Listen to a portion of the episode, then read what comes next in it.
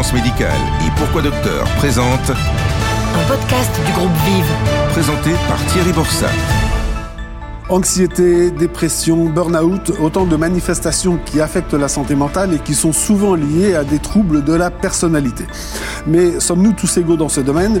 Qu'est-ce qui peut révéler des fragilités? Comment les repérer?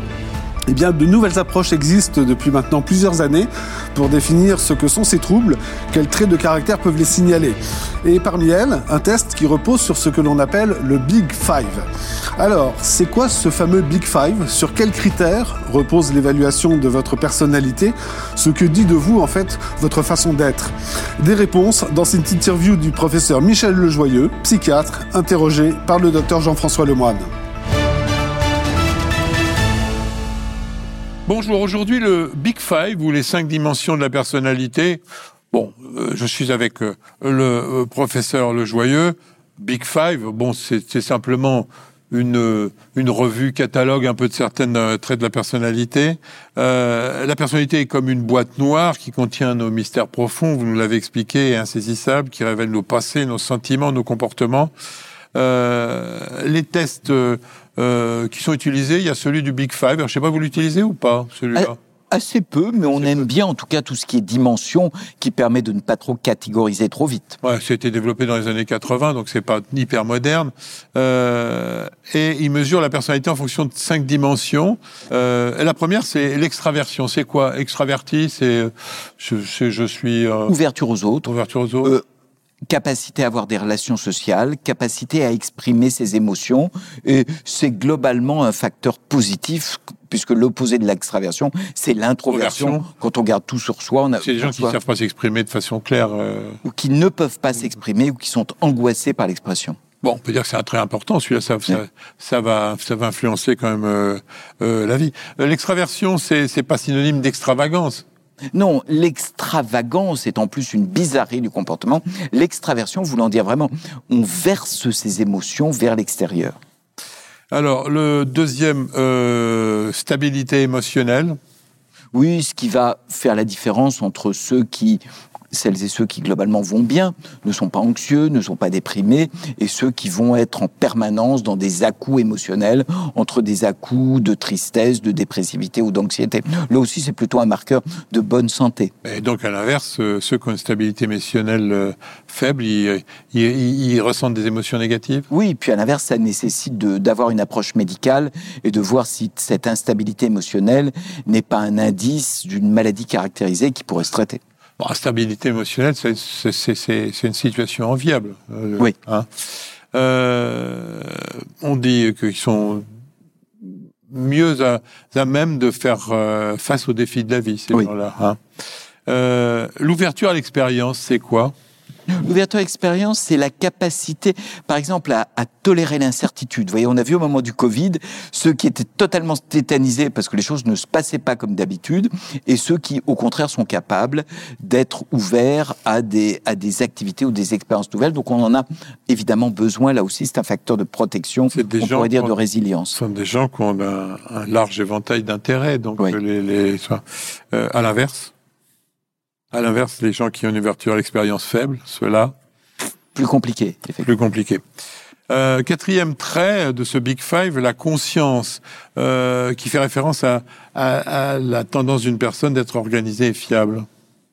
Oui, alors on a d'autres manières de, de- de le définir aussi. C'est ce qu'on appelle le, le sentiment de cohérence. Est-ce que nous trouvons tous les deux que ce que nous sommes en train de faire est cohérent par rapport à nos valeurs, par rapport à notre expérience, et aussi la dimension de sens, la capacité à donner à chacune des actions qu'on a du sens, donc à intégrer au fond notre vie, nos, nos, nos objectifs à long terme avec ce qu'on fait. Mais c'est très important dans l'exercice professionnel.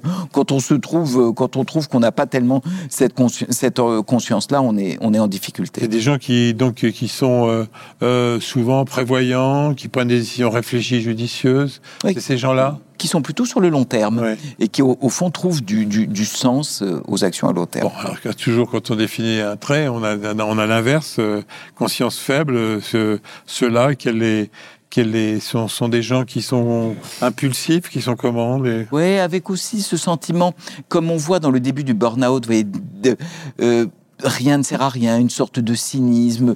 Au fond, on n'a pas... euh, rien n'a de sens, quoi. Donc, euh, dernier et cinquième trait que je connaissais pas, l'agréabilité. Oui, c'est un pur barbarisme, hein, c'est un mot qui n'existe pas en français. Mais c'est au fond la capacité à la fois à rentrer en relation avec les autres, à nourrir des relations sociales, et puis aussi ça définit l'empathie. Hein, La, capacité à ressentir les émotions des autres. Parce qu'il ne faut pas imaginer que ce qui nous rend agréable, c'est ce qu'on dit. Ce qui nous rend agréable, c'est notre capacité à écouter l'autre et à s'accorder à l'autre. Donc l'agréabilité vient plus de nos capacités de comprendre l'autre que d'une sorte de, show qu'on ferait qui nous rendrait ou pas agréable. Les gens peuvent avoir, euh, je vais dire, bon hein, cinq euh, aux cinq critères. Il y a des gens qui sont extravertis, stabilité émotionnelle, euh, qui ont de la conscience, qui sont vers l'expérience et de l'agréabilité. Vous avez bien vu que ce sont des dimensions, Ouais. on- n'a pas bon ou mauvais, Ouais. on est plus ou moins l'un ou plus ou moins l'autre, et on est tous, quand on fait passer ce type d'échelle, même si nous on les utilise pas beaucoup, on est tous un peu au milieu avec des, avec des tendances. J'ai choisi ce, ce Big Five pour euh, ouvrir un peu la, la discussion sur la difficulté que, que vous avez à classer, à diagnostiquer, euh, à mettre en boîte, puisque c'est ce que pendant longtemps les Américains ont voulu faire avec le DSM-5. Euh, vous, vous faites partie de la euh, psychiatrie française qui a toujours été un petit peu contre tout ça C'est très facile de mettre en boîte, c'est justement que c'est trop facile. Donc c'est pas une difficulté qu'on a, on peut tout à fait retrouver ces temps. euh, Et vous savez, les, les psychiatres nord-américains, les fondateurs du DSM, s'insurgent eux-mêmes. Ils rappellent que le DSM est un instrument de recherche, c'est un instrument statistique, ce n'est pas un guide clinique. C'est-à-dire que le jour où on fera de l'intelligence artificielle avec une machine qui portera votre diagnostic en fonction des critères du DSM, il faudra partir en courant puisque ce n'est pas fait pour ça. Et d'ailleurs, le DSM, si vous me permettez, docteur Lemoine, donne quatre questions et qui, vous allez voir, sont très ouvertes, qui, qui vous permettent de savoir si vous avez ou pas une personnalité pathologique.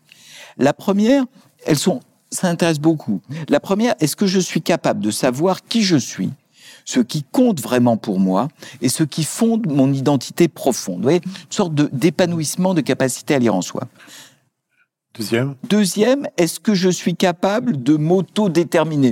Est-ce que je peux réfléchir de manière cons- constructive, me débrouiller?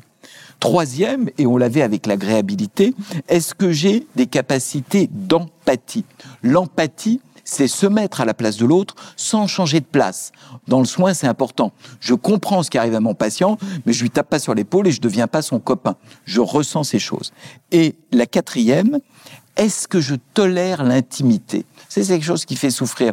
Il y a des gens qui sont des grands séducteurs, qui aiment euh, à faire les travaux d'approche et que dès que quelqu'un rentre dans leur vie, ils ne le supportent pas. C'est vrai en amitié, c'est vrai dans le travail, et on va le retrouver beaucoup dans les personnalités pathologiques, cette capacité à être en show-off, mais pas dans l'intimité.